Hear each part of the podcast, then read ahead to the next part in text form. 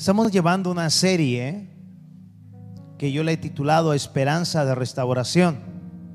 Hace cuatro domingos que empecé con esa serie.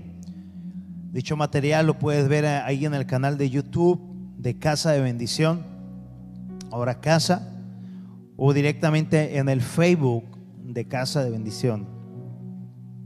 Y sería muy interesante que, que vieras el contexto de lo que hemos estado hablando y lo vuelvas a ver y le vuelvas a sacar un, mucho de, de, lo que Dios te está dando. Porque esa cuarta parte, estoy seguro que te va a poner a pensar y, y sobre todo si le agarras el, la esencia del amor de Dios, yo pienso que tu familia se va a redireccionar para lanzarse a un futuro muy bueno, tanto hijos como padres. Y yo le he titulado a este mensaje, nada es demasiado difícil para Dios. ¿Alguien lo cree eso? Nada es demasiado difícil para Dios. Déjame decirte un poquito del contexto para aquellas personas que vienen por primera vez. Hemos estado hablando mucho en esos tres domingos anteriores sobre el libro profético llamado Jeremías. Y Jeremías fue uno de los profetas o fue el profeta que más sufrió como profeta, que más lloró como profeta, al amar tanto a la amada tierra de Jerusalén y su templo, obviamente con sus habitantes. Llega un momento en que Jeremías estuvo batallando con Jerusalén, con los hijos de Dios, porque no cambiaban. Ellos sabían que ellos eran el pueblo escogido, mas se comportaban como un pueblo ajeno a Dios. Ellos sabían que si Dios contra ellos, con ellos, ¿quién contra ellos? Mas no honraban la cobertura de Dios.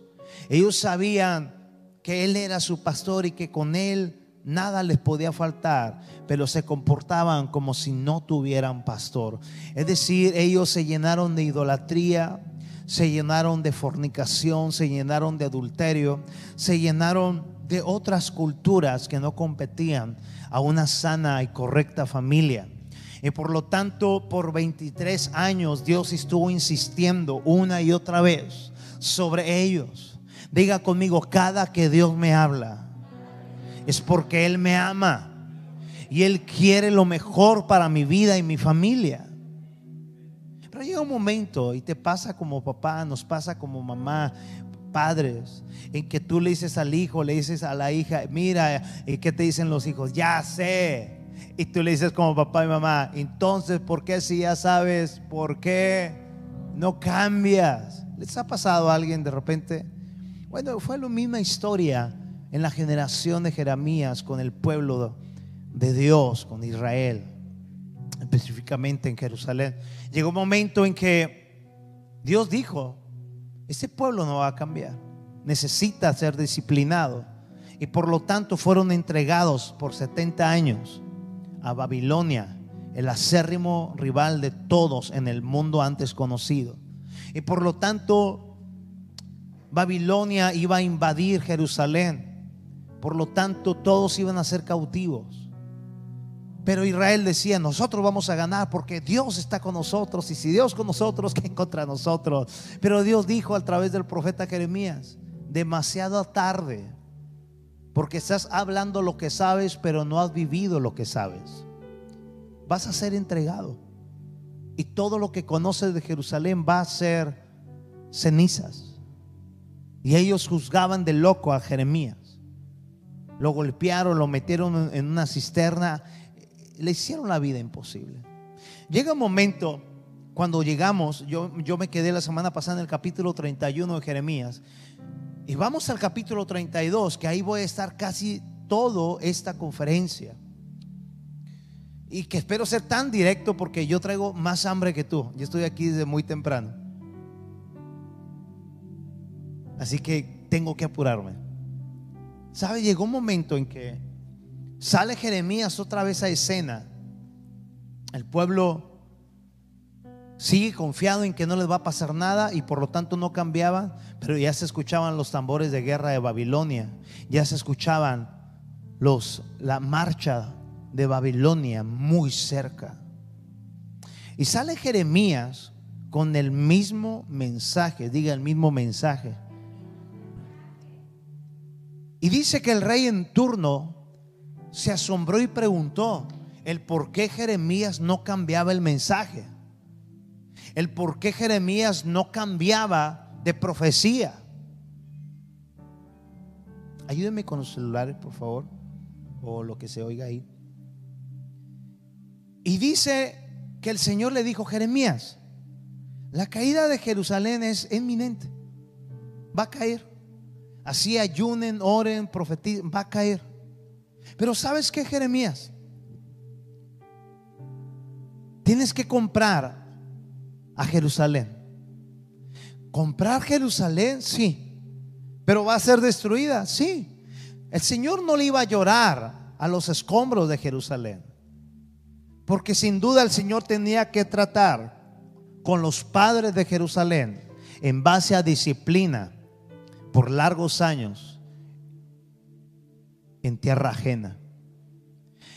Jeremías, te voy a decir por qué tienes que comprar Jerusalén. Porque yo voy a levantar una nueva Jerusalén que ahorita no la ves, pero que dice el Señor, yo la estoy viendo. Esa nueva Jerusalén la van a gozar aquellos hijos de los padres que sobrevivan mi disciplina allá en el destierro. Entiendas esto. Lo que Dios está haciendo es es que ve su generación como nuestra generación. ¿Sabes que proféticamente está profetizado cielos nuevos, tierra nueva y una nueva Jerusalén? Lo que Dios ve en esa generación es lo mismo. Está diciendo, tus hijos no tienen por qué estar padeciendo, ni pueden llegar a padecer tu cultura ni tu presente. Así que lo que se tenga que derribar se va a derribar porque el Señor tiene tanto amor por tus hijos que Él dice, si, si se ha de derribar lo que tanto amas pero no has cambiado, yo te lo voy a derribar, pero tus hijos merecen una vida mejor. Digan mis hijos, vamos, digan mis hijos merecen una vida mejor. Pero su vida mejor está con sus padres. Y ahí inicio con esto que estamos viendo como introducción. Nada es demasiado difícil para Dios. Sabes, cuando estamos saliendo de un acontecimiento en cualquier grado que haya sido, de años de frustraciones, de años de disciplina, entiéndase trato de Dios, años de estar aprendiendo lecciones de vida por nuestras decisiones tomadas. Vemos que al pasar el tiempo las cosas se pueden ir tornando muy difíciles o vemos inclusive muy lejos y hasta imposible que podamos cambiar, que la familia pueda cambiar. Porque estamos tan adentrados a un estilo o cultura de forma de pensamiento inclusiva y de fe que nosotros somos así. Pero no nomás eres así, sino que estás llevando esa atmósfera desde que antes que nazcan tus hijos y no se digan cuando ya han nacido, tus hijos empiezan a nacer haciendo formados a tu cultura, sea cual sea. Ahora, nuestra mente que tiene poder, tiene la, facilidad de almacenar escenas de todo tipo. Y no nomás eso, sino el poder de guardarlas por un lapso de muchos años. Pero también la mente sabe que hay recuerdos de cosas que nos dejaron sembrados para bien o para mal. Esos recuerdos muchas veces permanecen para toda la vida. Cuando hubo escenas que nos marcaron. Para eso es nomás para que te sientes platicar con los padres. Mi papá es esto, mi mamá esto, mi abuelo esto, mi tío esto, mi tía esto. Y, y la mente tiene tanta facilidad, más que un poderoso disco duro, de almacenar ciertos recuerdos, pero hay eventos que nos asombraron para bien o para mal, que dichos recuerdos permanecen para toda la vida. Está aquí. Ahora escucha, la religión, ¿qué religión? Religión es saber algo de la Biblia, pero no hacer lo que la Biblia hace. Pero un 99.9 de lo que es religión es esto dice Dios y luego condenarte. Y un pequeño porcentaje es Dios te ama. Pero mire, la religión se ha encargado de decirte, bajo lo que te estoy compartiendo, que ya no hay arreglo para tu vida. Y que tienes que aguantar y aprender a resignarte de lo que ha acontecido y vivir con ello el resto de tu vida. Aquí el problema es que no nomás lo vives tú como padre o como madre, es decir, como matrimonio, sino que esa atmósfera la vas pasando a tus generaciones. Está aquí. Ahora, la vida te ha dicho que la marca que dejó la tristeza, la marca que dejó el desaliento de una experiencia, imagínate, Jerusalén se va a caer y va a arder en fuego. Bueno, la vida te ha dicho que la marca que te dejó, esa tristeza y el desaliento de una terrible experiencia, pues debe ser tu estilo de vida y que ya no hay cambios favorables para ti, por lo tanto, ya no tienes derecho a pensar en celebrar y disfrutar nada con todo el dolor en el corazón de Dios, en la época del profeta Jeremías, Dios permitió que Jerusalén estuviera a punto de ser devastada por su propia necedad al rechazar y al rechazar las palabras de Dios a su vida. Yo creo que todos, usted y yo y los que nos están siguiendo allá, todos por un momento nos ha pasado en el pensamiento esas voces que nos decían, no podrás levantarte. Estás destinado a ser esa familia. Estás destinado a ser ese tipo de hijo. Estás destinado a ser ese tipo de matrimonio. Jamás podrás lograrlo. Inclusive nos hemos preguntado cómo estar de pie nuevamente si todo es tan difícil.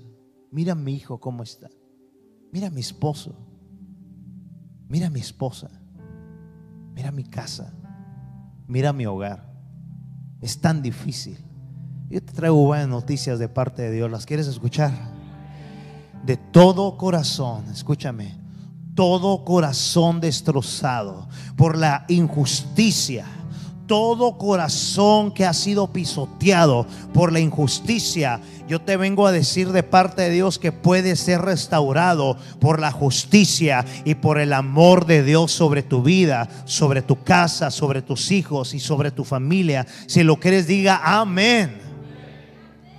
Amén es así sea. Todo corazón destrozado. Hey, el corazón. Por algo la Biblia dice, hey sobre toda cosa que te suceda. Guarda tu corazón. Porque de él mana la vida. Por eso yo no creo eso de ese consejo que te pueden llegar a dar. Sigue tu corazón. No, porque la Biblia también dice que no hay nada más traicionero y perverso que el corazón.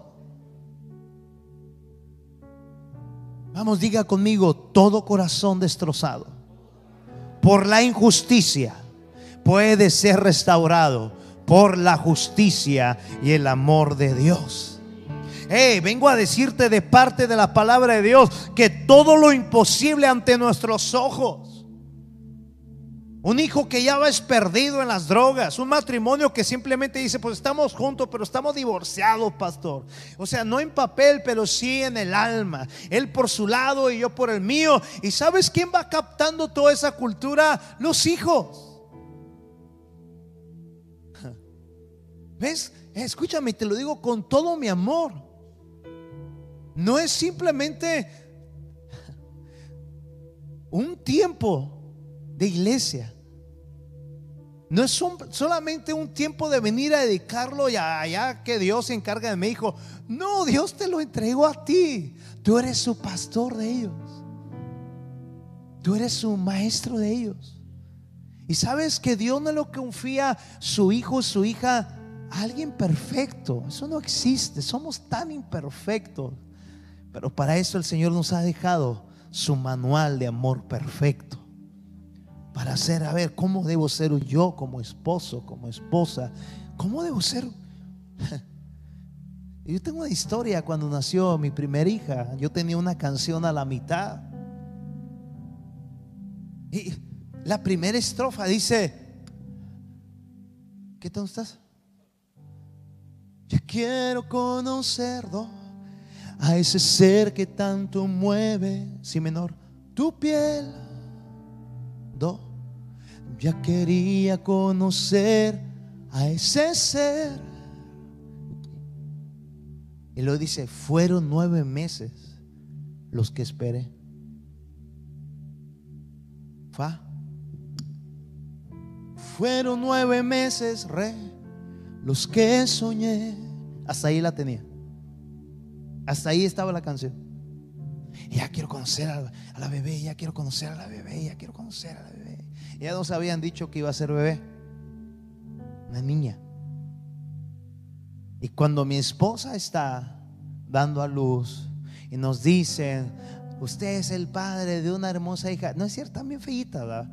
Pero no le hallamos figura, pero desde ahí empiezan las primeras mentiras. Van agarrando forma cuando eh, usted lo ve y dice, ay, qué bonito por algo cuando crecen dicen, no la muestres, mamá.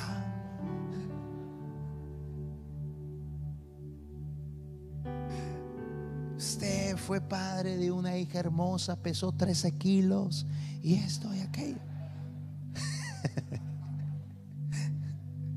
y tú dices, yo me quedé en shock.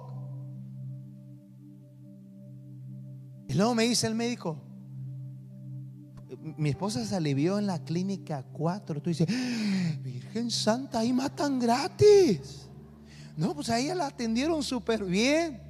Yo ya me iba cruzando con mi bendita suegra que Dios se la llevó hasta Estados Unidos. Y, íbamos cruzando la calle. Y sale el vigilante. Señor Cárdenas. Le digo, algo pasó. Siempre somos fatalistas. Te hablan, oye, te habla pastor. ¿Qué, qué, qué hice? ¿Qué? ¿Qué, qué? Oye, te habla tu papá, ¿para qué? Pero yo no hice nada. Dígale a alguien, así andarás.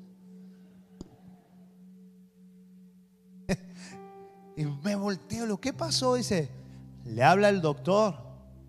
El doctor que operó a mi esposa en cesárea era el director en turno de toda la clínica. Y puso a dos viejos canosos, él, ya me lo había dicho, a atender a mi esposa. Me dijo, le habla el doctor y dice que pase. Pues sabemos que siempre son así en la clínica, ¿verdad? Pues con nosotros fue así. Y me pasaron a ver a mi hija. Y está ahí en una incubadora y ellos acababan. Le digo, mira, ahí está su hija. Le dije, esa es mi hija. Y dice, pues claro, es tuya. Nació con unas manchitas porque se andaba ahorcando con el hilo si tu esposa estuvo en peligro de muerte, etcétera, etcétera. ¿Cuándo puedo ver a mi esposa? Dice, mañana la vas a ver.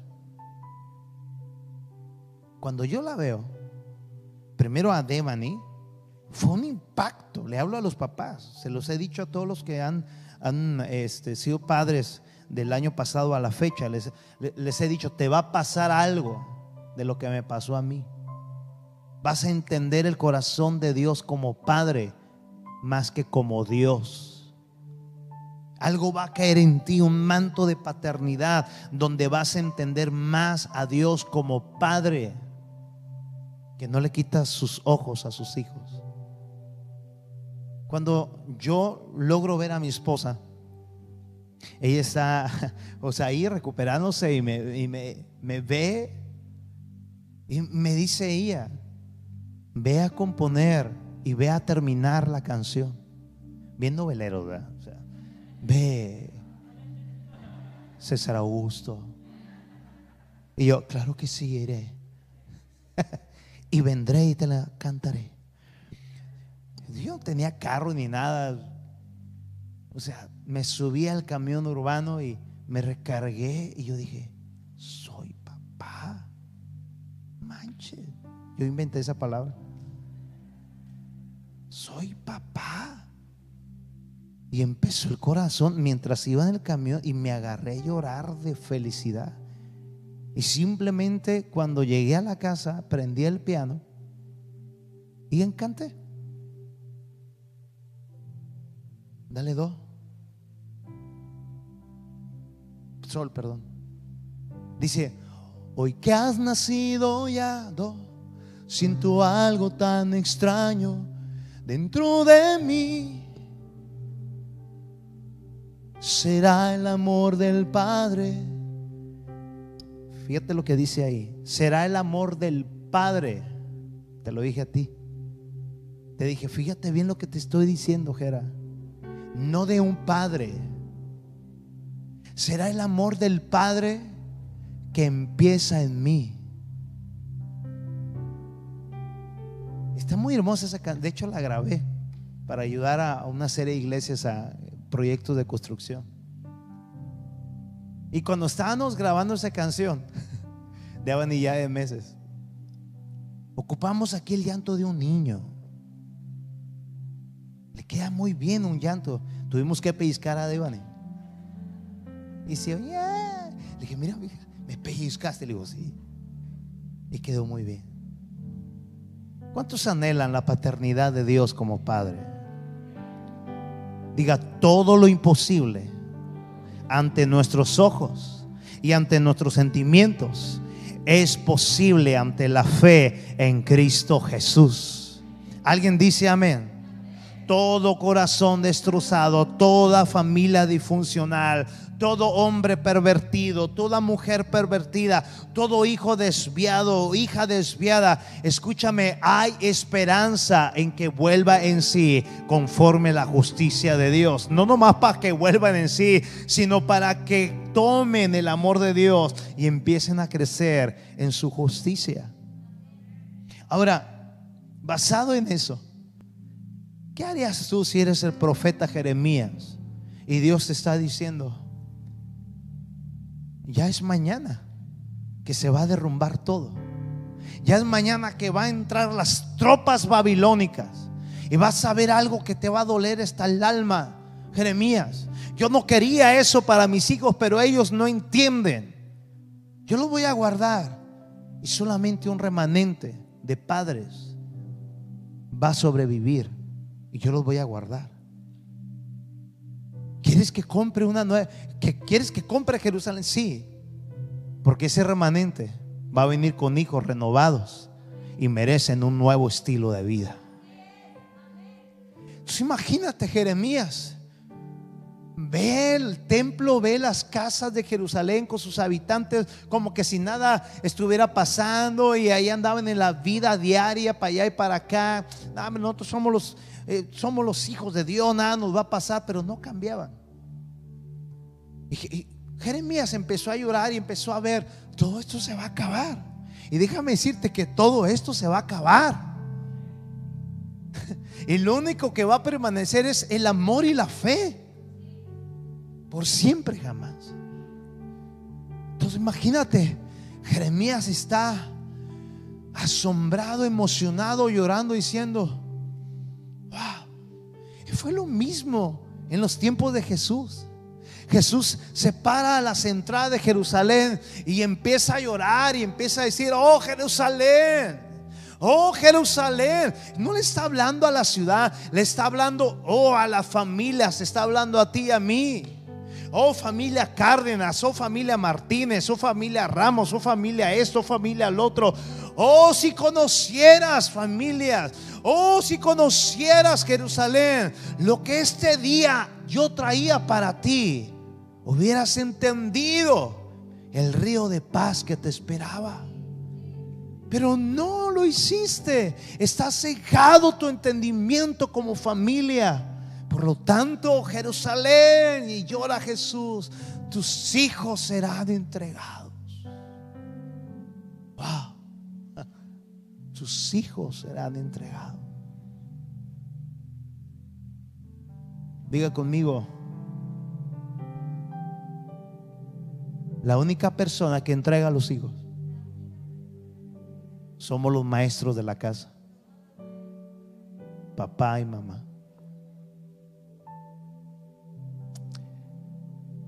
Mira lo que dice Jeremías, abuelita Irma. Capítulo 32, verso 17. Y qué bueno es poder sacar de acá de las entrañas de la fe, por encima de la, de la emoción sentimental de que lo que amo tanto se va a caer y va a ser una eh, va, va a ser algo trágico.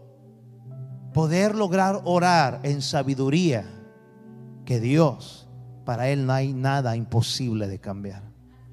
Mira lo que logra decir con signo de admiración, verso 17, Jeremías 32. Léalo conmigo fuerte. Quiero que se escuche este recinto fuerte en, en esta lectura. Una, dos, tres. Oh Señor soberano, hiciste los cielos y la tierra con tu mano fuerte, tu brazo poderoso. Nada es demasiado difícil para ti.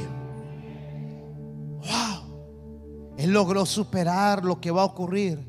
Y él dice, oh, oh, Jerusalén, no, no, no. Él dice, Señor, tú eres soberano. Tú hiciste los cielos, la tierra con tu mano fuerte y con tu brazo poderoso. Nada es demasiado difícil para ti. Si tú me has dicho que compre esto es porque tú ya viste lo que vas a reconstruir para nuestras generaciones venideras. ¿Sabes? Basado en esto, el dolor más agudo ante una injusticia, el dolor que se agudiza cada día más al estar solo batiéndonos en el mismo pensamiento por años y años Dicho dolor es sanado cuando usted y yo decidimos que el orden de la vida de Cristo se ha accionado y abrazado en nuestras vidas. Ahí descubres que nada es demasiado difícil para Dios. Amén. Nada es demasiado. Permíteme un traguito de agua.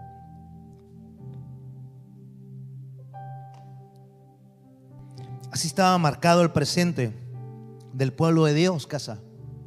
Ese era su presente en la generación de Jeremías. Una devastación inminente en Jerusalén. Pero Dios ya se estaba haciendo cargo en su responsabilidad con todo su dolor. Dios ya sabía que toda experiencia, por devastadora que pudiera ser, le está diciendo, dile a mi pueblo que no hay nada demasiado difícil para mí. Los voy a reconstruir a los que entiendan de esta lección. Vamos, diga conmigo, mis hijos y mi casa tienen esperanza en Jesús. Si usted lo cree, denle un fuerte ovación de palmas.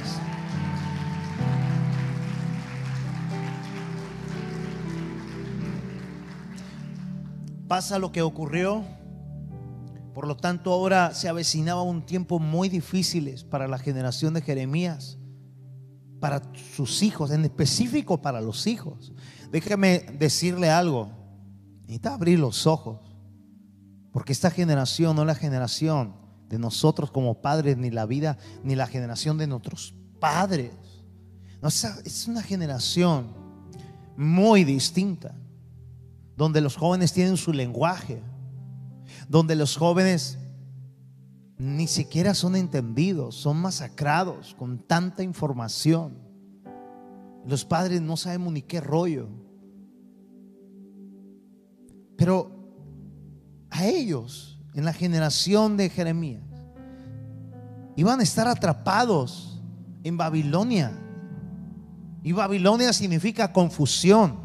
La Biblia habla que esos tiempos postreros, esos tiempos finales, serían tiempos donde los hijos estarían marcados por los padres por una cultura tan extraña llamada perversidad de honor, de falta de honor. Hoy no hay honor. La mayoría, casi la mayoría de la sociedad es contra la familia. Familia es el barrio, no, mi familia esto, mi familia el otro, y esto y aquello. Y tú hablas con los padres y dices, no, es que mi papá me golpeó, mi papá me, me violentó. En algunos casos, mis tíos, mis abuelos me violaron, etcétera, etcétera.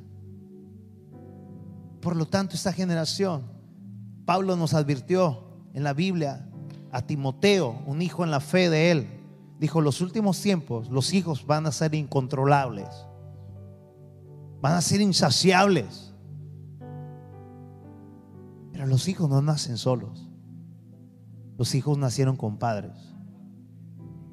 Y en otros casos nacieron, disculpe la expresión, con barbajanes irresponsables. Hace poquito escuché la historia, salió en todos los canales, de un matrimonio sin escrúpulos golpeando a su bebé de cuatro meses una y otra vez con el puño cerrado. Gracias a Dios, hace unos días escuché que gracias a Dios a la bebita logró sobrevivir y ya la dieron de alta. Y ya la entregaron a un centro donde están niños sin padres. Es, es que padre no es el que engendra, padre es el que forma. Lo vuelvo a repetir. Padre no es el que engendra, eso es muy fácil, discúlpeme, somos directos, a través de una relación sexual, punto.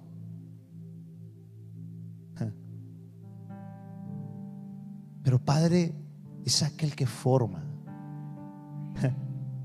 Por eso, todo el mundo es creación, diga, todo el mundo son creación de Dios con sus habitantes pero no todos son hijos de Dios.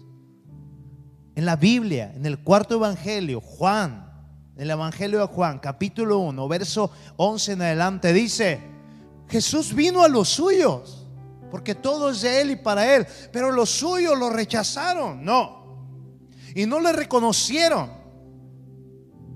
Dice, pero los que le reconocieron y le aceptaron, les dio el derecho de ser llamados, le dio la potestad de ser llamados hijos hijos de Dios, los cuales no son engendrados por una relación de hombre o mujer, sino son engendrados y adoptados por la justicia y el amor incomparable e inigualable de Dios. ¿Qué vida? Le va a esperar a mis hijos en Babilonia? ¿Qué sería de los hijos de allá en Babilonia? Entiéndase tu presente, tu confusión. Al saber que no están ahí ellos. Hay hijos que dicen, ¿por qué vivimos así?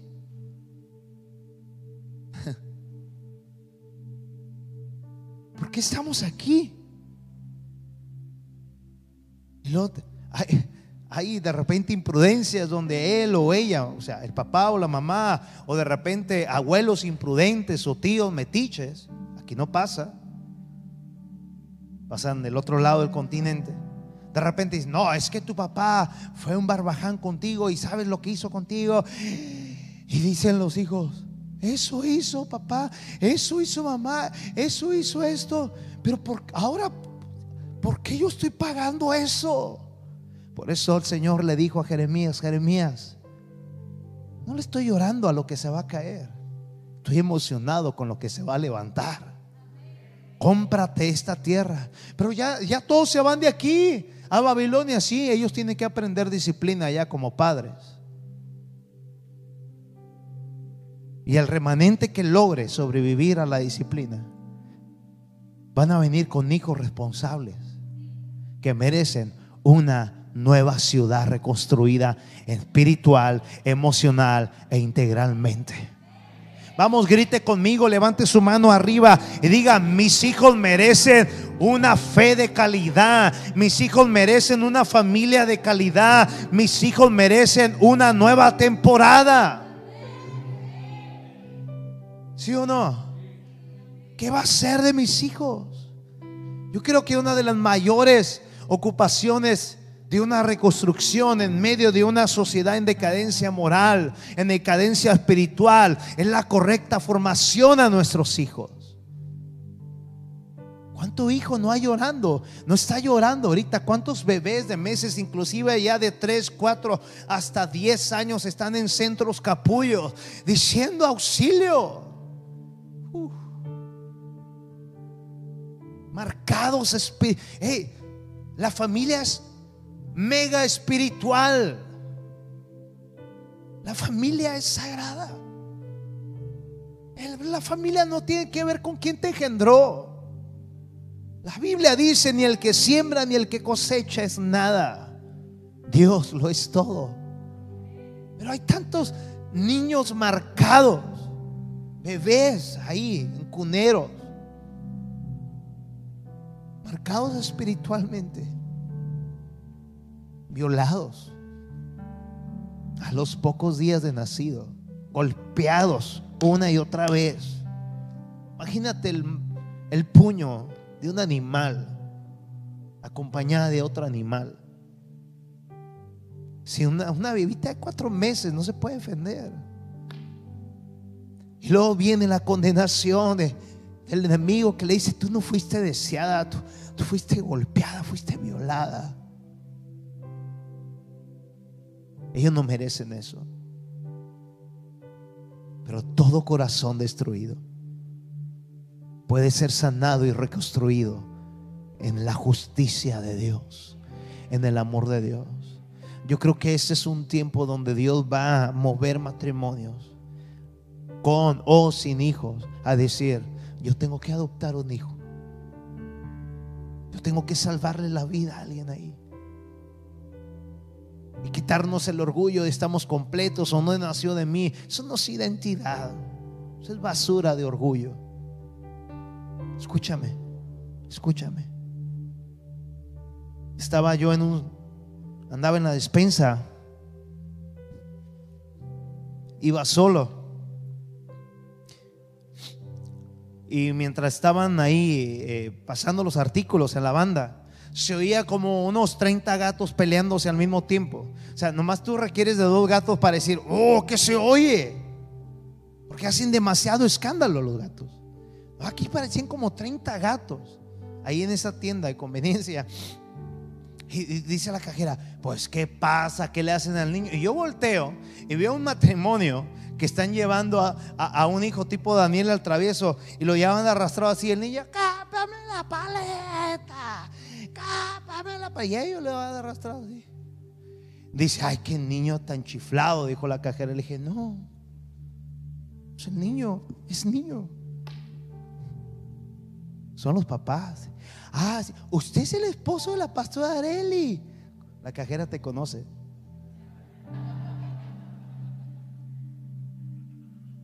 Sí, de, ver, amigo, usted es el esposo. Sí, le dije, no es el niño. Ahora sí que, ¿qué culpa tiene el niño? Son los papás. Sí, es cierto, ¿verdad, pastor? Pues sí, oiga. ¿Sabe cómo me aplacaban a mí? Hombre. No, no, no. Papá resucita ahorita si, si he hecho mentira. No, no, no. La, Biblia dice, instruye al niño en su camino y aun cuando fuere viejo no se va a apartar. Disciplina a tu hijo desde pequeño que de unas cuantas nalgadas no se va a morir para que cuando sea grande no te avergüence. Hey, escúchame, va a aparecer allá arriba. Nuestros hijos de pequeños son como una plastilina, son moldeables, los moldeamos a nuestros gustos y formas de vida. Pero ya cuando crecen, ellos ya no son plastilina, ahora ellos son hierro que no se pueden formar a lo que no hicimos antes. ¿Verdad? ¿A quién agarran los narcotraficantes? A los adolescentes a los preadolescentes. Los meten a sus células. Les inyectan su discipulado. Hey, diga conmigo, nuestros hijos pequeños son moldeables. Pero ya de grande, ya no los pueden moldear. Dicen los que saben que se requieren de siete años nada más. Desde el primer año hasta los siete años para marcar el futuro de tu hijo o de tu hija. Hmm. ¿Se imagina usted? ¿Se imagina usted? Pastor, ¿hay remedio para mi hijo? Uno como pastor escucha tantas historias que duelen. Ya no puedo con mi hijo, pastor. Ya no puedo con mi hija. ¿Qué hacemos, pastor? Y es difícil no saber las respuestas. Porque las respuestas que sé duelen. Y esta generación no quiere esas respuestas. El cambio no está en una plática. El cambio es que los padres ya no pueden mejorar su pasado, pero sí pueden poner atención en el presente que estás viviendo. Porque tus hijos merecen un mejor presente. Tus hijos merecen un mejor futuro. No merecen ni tu cultura ni mi cultura. Eh, lo digo con mucho respeto, pero mi mamá sabe que cuando yo conocí realmente a Dios, no iglesia, no Biblia, cuando conocí realmente a Dios en mi cuarto y que me dan mi casa y, y yo digo, wow, mi esposa me aguantó siete años. Ella dejó a su familia, pero mi mamá y mi papá me prestaron su casa. Yo le dije a papá, mira qué, sabio consejo me dio papá. Le dije, me dijo, papá, ¿quieres hablar conmigo? Sí, me quiero casar. Y dice, fínquele ahí. ¿Dónde? Ahí échale a perder el jardín a tu mami. Es un sabio consejo. Y yo finqué ahí. Siete años. Lo disfruté, claro, pero me estaba descomponiendo. Oye, amor, falta leche para la niña. Pide la mamá, hombre. es generosa. Para esto me hablas. Etcétera, etcétera, etcétera. Escucha, el cambio viene por nosotros como padres. A ella yo no la entendía a mi esposa porque los primeros días de casados mi esposa lloraba mucho. Y algo que me molestaba a mí era que llorara. ¿Por qué lloras? No me quieres. ¿Para qué te casabas conmigo, mi chorreada? No me quieres. No, es que extraño a mis papás y extraño a mis hermanas. ¿Quién va a extrañarles a ellas? Y yo pues todo inmaduro. Cuando me casé tenía 13 años. 20 años. Faltaba, faltaba una semana para cumplir los 20 años, pero me, me convenció y dije que sí. Y bueno, allá han pasado 27 años de eso. En abril cumplimos los 27 años. Y yo no la entendía. Le digo, ¿por qué lloras si, si estás casado conmigo? Es que tú no me entiendes, tú estás en tu territorio chistoso.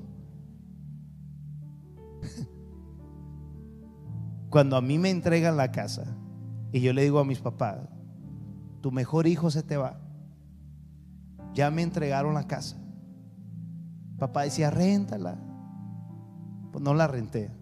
Y nos fuimos a vivir allá en el monte de Apodaca. Había puro monte ahí. Casi fue de los primeros que pisó ese fraccionamiento. Vivíamos a espaldas de lo que hoy ya casi no queda nada de monte, puro monte. Mis hijas se acostumbraron a decir, papá, papá, mira un animalito. Y era una tarántula así en el, en el lavabo. Mira otro animalito, una iguana en la regadera. De, de veras. Mira, mira lo que se llama un alacrán. O sea, no faltó. Mira una jirafa y un, la primer noche, Sara, la primer noche, yo ya había conocido a Dios, yo ya era otro. Le pedí perdón a ella, le dije, qué feo se siente salir de tu entorno, perdóname, chorreada. Claro que sí, mi Pepe. Y dije, qué horrible se siente. Decía, ¿ves? Tú cuando andabas mal me, me decía, no llores o vete con tu papá. pero tú, tú, estabas en tu territorio. Nuestros hijos son plastilina cuando son pequeños. Aprovecha para formarlos, no en tu cultura, no en la mía, no en la de ella, no en la de él. No, no es que así era mi abuelo. Y tu abuelo va a decir, así era mi papá. Y así se van hasta el viejo Adán. Hey, vive la cultura del reino tú y deja que los tuyos que vienen detrás de ti experimenten la cultura de Dios, la cual es la más maravillosa de las culturas. Alguien diga amén.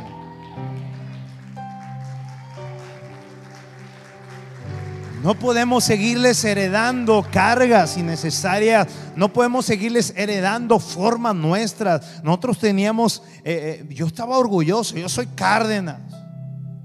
Soy Cárdenas. Pero cuando, cuando, apellido Cárdenas. Pero cuando conocí al Señor, yo le dije al Señor, yo renuncio a eso.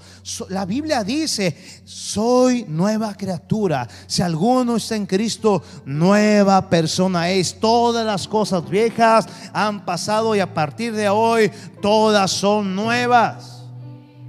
Soy nueva criatura. Mi ciudad es el cielo. Y este es mi legado. Pero ¿qué quería yo sembrar en mis hijas? La cultura acardenada.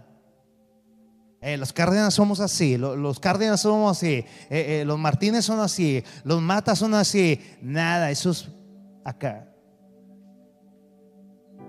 Dios quiere la cultura, no tuya ni mía, pero sí quiere que tú abras la instrucción de Él para que tú se las pases a tus generaciones. ¿Sabe lo que pasaba cuando nacía un bebé en Israel? Primer contacto primeros segundos. Oye Israel, el Señor nuestro Dios, el Señor uno es. ¿Sabes por qué decía? Porque sabía que en el manual de la Biblia, antes escrita hasta ese punto de los cinco primeros libros de la Biblia, era, y estas palabras las vas a repetir a tus hijos cuando andes con ellos, al despertarte, al andar con ellos, al despertarte, y las vas a colocar en las puertas, en tus manos, en tu cuello. Es decir, mi cultura de reino la debe de sembrar al primer día de nacido de tus hijos. ¿Sabes cuál era la tarea de ellos? que desde el primer día de nacido hasta los 12 años, ellos, los padres tenían como tarea los primeros 12 años, que ellos se aprendieran de memoria, desde Génesis hasta Deuteronomio, cinco libros de la Biblia, los primeros cinco libros de la se los tenía que aprender de memoria y luego recitarlos a sus 12 años. Lo que hoy para nosotros es, ya soy adulto, tengo 18. Eh, por eso Jesús un día se le perdió a María y a José. Y, pensaba que lo habían secuestrado. Se les perdió por tres días. Y en tres días Jesús, a sus 12 años, él estaba ante los sacerdotes en la sinagoga diciendo su graduación de los primeros cinco libros de la Biblia de memoria. José y María hicieron un excelente trabajo. Yo no sé lo que tus hijos y mis hijos saben a los 12 años. Todo lo que logran desarrollar.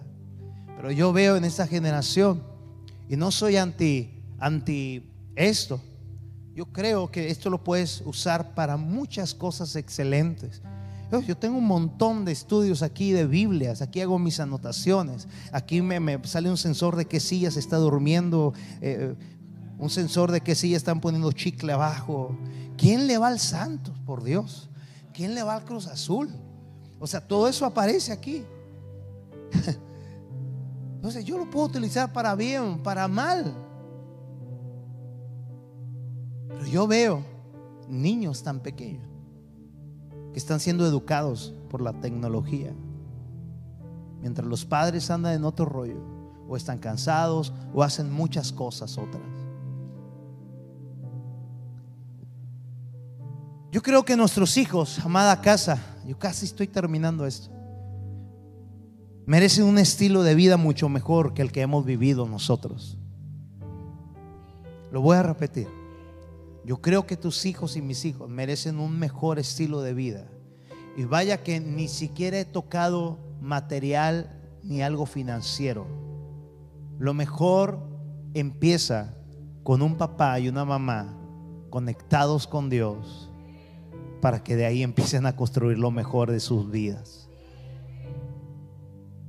Con ello yo me refiero a que tus hijos, mis hijos, sean libres de estilos de vida de esclavitud, de mediocridad, de estilos de vida de pasividad, eh, sobre todo de estar ellos desde bebés, inclusive cuando están como ahorita, como quieren, que ya mero nace. Estamos expectantes toda la casa esperando esa bendición y ese legado de Dios. Desde que están ahí, hay muchos bebés que, sea, que ya están siendo cargados con un presente que no merecen llevar. La cultura que les espera en ciertos hogares. Pero yo te tengo una noticia. Pastor, mi hijo ya tiene tantos años, mi hija ya tiene tantos años y la verdad, pues nuestra familia pues no es la la más modelaje, eh, la más moldeable. Los hijos están sin freno, andan en esto, andan en el otro. Mire, escuche lo que le voy a decir. ¿Ha escuchado cuando usted ve sus fotos? Levante las manos todos los padres de familia y madres de familia. Muévala así. y le hablo a los que tienen sus bebés. Mi papá antes de casarme, estando comiendo con él ahí en el, en el comedor, decía, mira mi hijo, y le hacía siempre el de Dios, escuche lo que le voy a decir, hijo. Un día voy a ver a tus huerquillos ahí, corriéndole. Ah, uh, papá ya está bailando allá en el cielo con los querubines. Y yo ya tengo dos pirañas, una de 24 y una de 21. Hey, hay algo que no se detienen, pero un día se va a parar. Es el tiempo. Y cuando yo veo padres, yo mismo, yo, o sea, yo veo fotos, que tengo un montón de fotos de bebés, de mis hijas, y yo los veo. Papá tenía también esta palabra, pero aunque meta mucho a papá, pero es mi papá. Papá cuando miraba, mira papá, mira, esta foto cuando estábamos bien huerquillos. Y le hacía, y le hacía, ay chiquito estamos envejeciendo. Chiquito. Era la palabra chiquito. Yo escucho mucho de los padres, yo lo digo también mucho. Veo fotos de mis hijas. Yo digo, wow, ¿cómo ha pasado el tiempo? Hey, y no para. Y tú dices, wow. Pero hay otra declaración que se me hace muy egoísta. Y hasta la han cantado. Por favor, no crezcas más. Egoísta, pues tú ya creciste. Sí, pero el mundo es malo, de veras. La vida es cruel, de veras. La vida es traicionera. Por favor, ya no crezcas más. Y ¿sabe lo que dicen mis hijas? Déjanos crecer. Queremos crecer. Le dijo el papá de Selena. ¿El papá de quién? De Selena. Estaba viendo Avi Quintanilla cuando Selena ya estaba grande, pero estaba él en su estudio viendo a Selena de chiquita y nomás suspiraba la de, con el chicle va. Y entra Selina ya grande y lo abraza. ¿Qué estás viendo? Mira cómo has crecido. Y Selina jugando le dice, ahora vestimos mejor. Dice, sí. Y el papá le dice a ella, pero antes te podía cuidar. Y hoy no te puedo cuidar. Por eso, que Afortunados son los padres que desde pequeños le dicen, oye hijo mío, el Señor nuestro Dios el Señor uno es. Sirve al Señor todos los días de tu vida. Porque de grande dice el Señor que tú no te vas a apartar de ellos. Te voy a decir quién soy yo como pastor y mi esposa igual. Yo me rehuso a ser un pastor o un cura de barrio. Estoy curado, pero no soy cura. Es decir, vamos a hacer esto para que se mire bien chido y venga más gente y vamos a... No, no. Es que esto lo marca la Biblia. Yo creo que algo pasó aquí en el altar. Y yo creo que muchos de estos que están aquí van a recordar este día si usted como papá para las antenas. ¿Escuchó? La manera más directa que Jesús dice, hey, no le impidas a los hijos venir a mí. Dejen que sus hijos vengan a mí. Hey, la manera más directa de impedirle a, tus hijos no acercarse a Dios es que los mismos padres estén una y otra vez rechazando a Dios mismo. ¿Sabes qué, qué fenómeno estoy viendo aquí en la iglesia? Digo porque me lo han dicho los papás una tras otra en los últimos tres, cuatro domingos. Vengo porque mi hijo me trae. Y mi hijo se quiere quedar ahí. Y mi hija no quiere salir de ahí. Y mi hija le dice a los maestros, ya se acabó. Voy, voy. ¿Y cuándo va a haber servicio? Hasta el domingo, hasta el domingo. Sí, porque son domingueros. Otros son quinceañeros y otros son meseros. Pero ahora no va a haber. Hoy, hoy, hoy hay martes. El pastor. Sí, pero nosotros vamos a estar todo domingo. ¡Ah! Son plastilina. Porque luego que sean hierro va a decir, hijo, ándale, porque lo quiere sacar de la droga, porque lo quiere sacar de una mala relación, porque no sé qué cosa, ya de grande. Y él te va a decir, nunca me quisiste llevar. Nunca te metiste con Dios. Mire por favor lo que hicieron los padres. Venga el equipo alabanza, por favor. Mire lo que hicieron los padres en la generación del profeta Jeremías ante el amor de Dios que cada día les ofrecía para hacerles familias sólidas con hijos de propósito en tiempos muy difíciles. Vamos, diga conmigo, este día Dios me está dando su amor para tener una familia sólida con hijos de propósito en una temporada difícil. Mira lo que hicieron, por favor, escucha el corazón de Dios dolerse. Mira en el verso 33 y verso 35 de Jeremías 32 dice, mi pueblo, está hablando Dios, me ha dado la espalda y no quieren regresar. A pesar de que les he enseñado con diligencia, no aceptaron la instrucción y obedecieron. Levantaron sus ídolos abominables justo en mi propio templo y así lo profanaron. Edificaron santuarios paganos a Baal en el valle de Benedión. Y ahí, mira por favor, y allí sacrifican a sus hijos e hijas a esta cultura del Dios inexhaustible llamado Moloch. Jamás ordené un acto tan horrendo, ni siquiera me pasó por la mente ordenar semejante cosa. Qué maldad tan increíble la que hizo Judá, es decir, el pueblo de Dios. Ellos pecaron tanto. Wow. La pregunta que nos hace Dios hoy aquí. ¿A qué hemos sacrificado a nuestros hijos? ¿A qué los estamos entregando?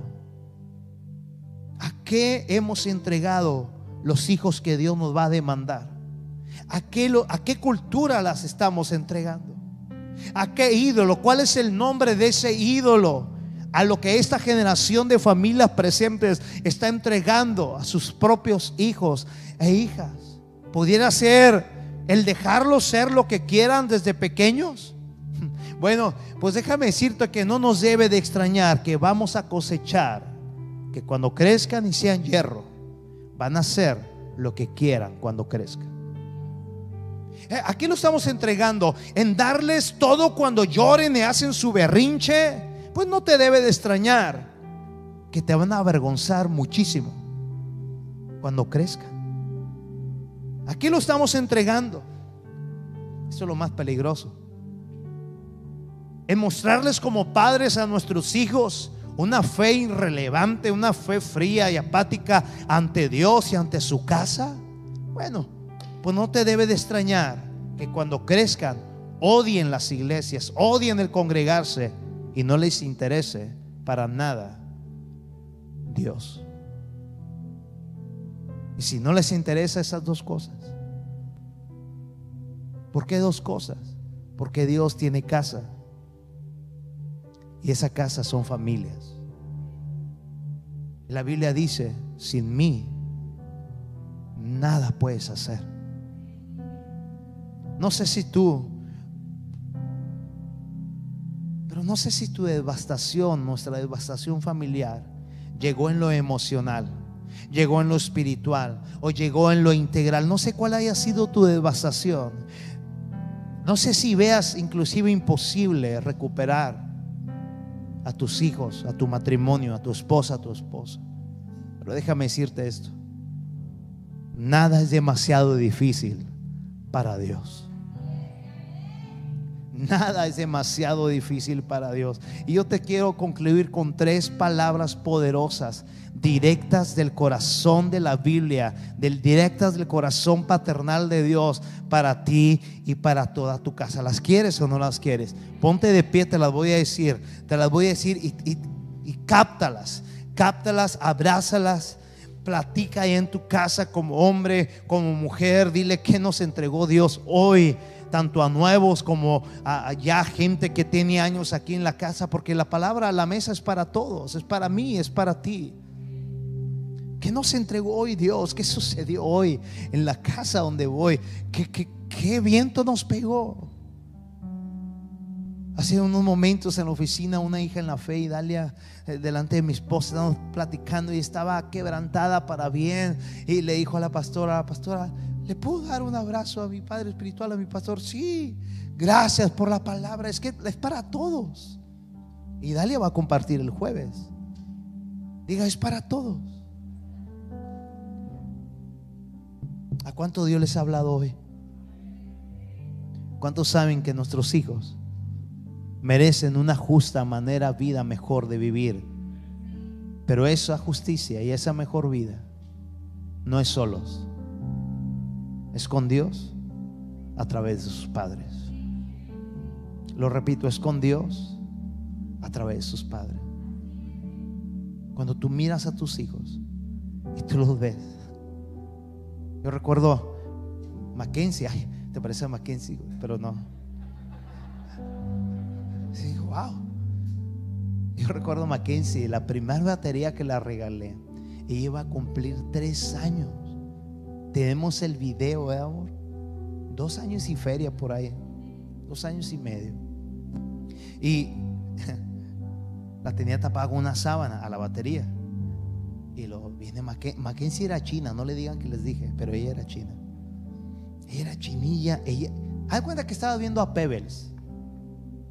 Eh, los millennials no saben lo que estoy hablando y no están preparados para esta plática. Pero Pebbles era una caricatura de los picapiedra. Era una hija de, Pedro Picapiedra. Y luego le digo, ven, ahí viene la chinilla, todas. Dos años y medio. Y luego se la destapo. Feliz Navidad.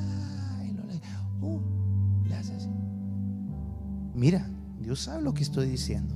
Y si quieres te rento el video. Agarró las baquetas. Una nada más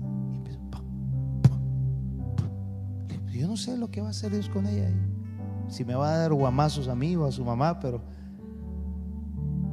ella ahora le adora al Señor con la batería.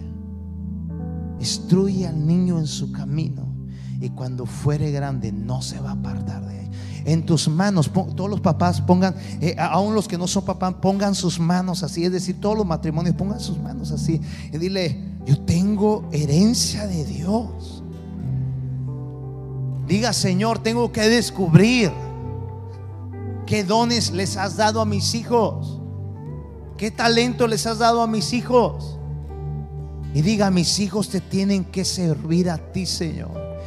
¿Sabe por qué te digo eso? Mírame acá con tus manos así. Porque servirle al Señor siempre te va a estar llevando de bien en bien, de gloria en gloria. No sabe cuánta gente yo vi cantando ahorita a los niños con una conexión impresionante. Diciendo al Señor, creo en ti y en lo que harás en mí. Imagínate una generación de niños diciendo, yo creo en ti. Los papás quedarán. Mira lo que el Señor te suelta cuando se está cayendo Jerusalén a nivel mundial, hablándote a ti y a mí, hablándole a la familia. Mira lo que el Señor dice. ¿Estás listo? Verso 27. Y luego vamos a leer el verso 39 al 41. ¿Estás listo? Diga, estoy listo. ¿Estás listo? Vamos fuerte. Una, dos, tres. Yo soy el Señor, Dios de todos los pueblos del mundo. ¿Hay algo difícil para mí? Por segunda vez te lo dice, me lo dice. Y mira, les voy a dar un solo corazón y un solo propósito. Adorarme para siempre, para su propio bien y el bien de todos sus descendientes. Alguien diga amén. Dios ve a tu hijo conectado porque te ve a ti y a tu esposa adorado, adorando al Señor, conquistados, enamorados de Dios. Si papá y mamá son apasionados por Dios, los hijos van a ser apasionados por Dios. Alguien dice amén. Dice, les voy a dar un solo corazón para su propio bien, me van a adorar y voy a hacer un pacto eterno. Es decir, Dios dice, yo soy fiel y el pacto va a ser eterno para con tus hijos y los hijos de tus hijos. Mira lo que dice. Nunca voy a dejar de hacerles el bien. Pondré en el corazón de ellos el deseo de adorarme. Llévame a casa, llévame a la iglesia, llévame a adorar. Me encanta saltar contigo, papá. Me encanta danzar contigo, mamá. Hey, escúchame. Ese es el mejor legado que puedes hacerle. Pero ese es un deseo que Dios les pone en su corazón. Les voy a poner en su corazón el deseo de adorarme. Y mira la promesa. Mientras tú y tu casa adoren al Señor, mira lo que pasa a tus hijos y nunca me van a dejar. Me gozaré en hacerles bien. Tercera vez que Dios dice, los voy a prosperar, los voy a dar victoria, los voy a hacer hijos de éxito. Porque nadie que está adorando al Señor en familia va a fracasar en la vida. Y las peores cosas que le puedan venir a la vida, una enfermedad, un derrumbe, alguna noticia que te sacude. La familia se agarra y dice, qué bueno, que estamos plantados en Cristo. Porque si no hubiera estado Cristo en ti, papá, en mi mamá y en nosotros como hijos, ¿qué hubiera sido de nuestra vida? ¿Cómo hubiéramos reaccionado? Mi esposa un día dijo en el 27 aniversario, celebrando por ahí en un restaurante, dice, amor, qué bueno que despertaste, qué bueno que le dijiste sí a Dios. Qué bueno, amor. Qué bueno es decirle así a Dios. Lo repito, qué bueno es decirle sí a Dios. Pero es que hay remedio para mí. ¿Acaso hay algo difícil para Dios? ¿Sabes cómo Dios te está hablando proféticamente? Te está diciendo, yo te veo como una nueva Jerusalén. Yo te veo restaurado. Y no solamente a ti, veo a tus hijos y a los hijos de tus hijos. Me voy a gozar en hacerles bien y con fidelidad de todo corazón los volveré a plantar en esta tierra. ¿Cuál? La nueva ciudad que te espera, la nueva familia que te espera, el nuevo matrimonio que te espera, el nuevo Eduardo, el nuevo Carlos, el nuevo Javi, lo que sea. Diga todas las promesas de Dios sobre mis hijos. Grítelo, en Cristo están hechas y Dios quiere que ya las disfrutes. Dios quiere que las disfrutes ya. Voltea con alguien dile, ya amor, es hoy. Ya es hoy, es hoy. Los hijos están diciendo, papá, ten misericordia de mí. Estoy cargando algo que no hice. Ya, o sea, yo quiero que ya me persiga las bendiciones que Cristo ya pagó en la cruz. Yo quiero ya mi justicia, la justicia de Jesús. Diga, todas las promesas de Dios ya son hechas en Cristo. Y lo más importante es que Dios quiere que las disfrutes ya. Mira el versículo 42. Estoy puro Jeremías 32. Versículo 42. Fuerte, léalo conmigo y pegue gritos de gloria. Esto dice el Señor. Así como los traje, les traje estas calamidades sobre ellos. Así haré todo el bien que les he prometido. Hay promesas de Dios que te van a alcanzar a ti y a tus hijos. Mira lo que Dios sigue soltando sobre tus hijos. Isaías 54, verso 10 y verso 13. Hermoso. Pues las montañas podrán moverse y las colinas pueden desaparecer pero aún así mi fiel amor por ti permanecerá. Mi pacto de bendición nunca será roto, dice el Señor que tiene misericordia de ti. Y mira, yo les enseñaré a todos tus hijos y ellos van a disfrutar de una gran paz. Todo eso es para ti, para tus hijos capítulo 59 del mismo profeta Isaías, verso 21. Este es mi pacto con ellos. Vamos, familia, dígale conmigo y mis hijos.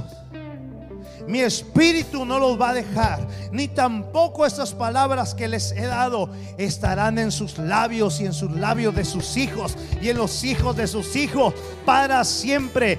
Yo, el Señor, he hablado. Hay algo que sucedió en esta reunión. Hay algo que está tatuado en la fe de tus hijos, en la inocencia de sus hijos. Ellos te van a decir, papá, yo recuerdo un 30 de mayo donde Dios entró a mi vida y me recordó lo que iba a pasar en mi futuro. Dice el Señor, en los labios de tus hijos estará mi espíritu, estará mi bien. El Salmo 112, verso 1 al verso 3, tienes que disfrutarlo porque es un vendaval del bien de Dios para ti, toda tu casa. Mira, y si hay algo que tenemos que aprender, es a celebrar la palabra de Dios. Mira lo que hace el borrachito. No, no que sea borrachito. Mira lo que hace el borrachito cuando ya anda, entrado con varias caguamas o lo que sea. Ay, por cierto, no me dejan dormir en la noche. Dios sabe. Pues, me, Y, ahí, y ahí están los hijos. Así le hacía papá conmigo. Tome el hijo. Y tómale, hijo. ¿Sabes qué aprendí a celebrar? Eso. Me gustaba oler a papá cuando andaba embriagado. Y con la panza y todo velludo ahí, acostado en la placa, todo crudillo. Y yo me acostaba con él. Y la, entre vino, sudor, y yo decía, ah, mi papá es todo, mi papá, mi papá. Mi papá se emborracha, el tuyo no. Mi papá es esto, mi papá sabe karate, porque sabía karate. De ahí es donde mi esposa sabe karate. El tuyo no, siempre va, mi papá es esto, mi papá lo otro. Dios quiere que todos celebremos lo que Dios dice sobre ti y sobre tus hijos. Dios quiere que verte a ti, cómo reaccionas de lo que Dios te está soltando. ¿Sabes cómo empieza el verso 1 al verso 3 en el Salmo 112? Empieza con un signo de exclamación, de admiración, diciendo, aleluya. Pastor, ¿y qué es aleluya? ¿Cada quien con la suya o qué? Los aleluya. Así nos decían, Los, ahí van los aleluya. Que caía bien gordo eso. Quería sacar los chacos. ¿sí? Caía gordo que me hicieran los aleluya. Alguien un día le dijeron así, ya vas con los aleluya. ¿Sí? O cuando se siente feo. Así con ganas de decirle, Dios te bendiga a ti y a toda tu familia. Pero cuando vas Uno de los significados de aleluya es, quédense quietos todos, porque es hora de alabar a Dios y escuchar lo que Dios tiene para ti. Suena el chofar, aleluya. Que escuchen todos, dejen de hacer sus labores, dejen de estar sembrando en el campo, porque se escucha un aleluya. Es el tiempo de Dios y hay que escuchar ese aleluya, ese aleluya que Dios nos va a hablar desde su presencia. No importa lo que esté haciendo, no importa lo que haya comprado, no importa los tratos que esté haciendo, escucho un aleluya y tengo que dejar todo porque ese aleluya es más importante que todo en el cielo, en la tierra. Algo va a salir de ese aleluya y es dirección para mi vida. ¿Lo puedes leer conmigo emocionado? Una, dos, tres. Aleluya. Alabado sea el Señor. Dichoso el que teme al Señor, el que haya gran deleite en sus mandamientos. Sus hijos dominarán el país. La descendencia de los justos será bendecida. En su casa habrá abundante riqueza y para siempre permanecerá su justicia.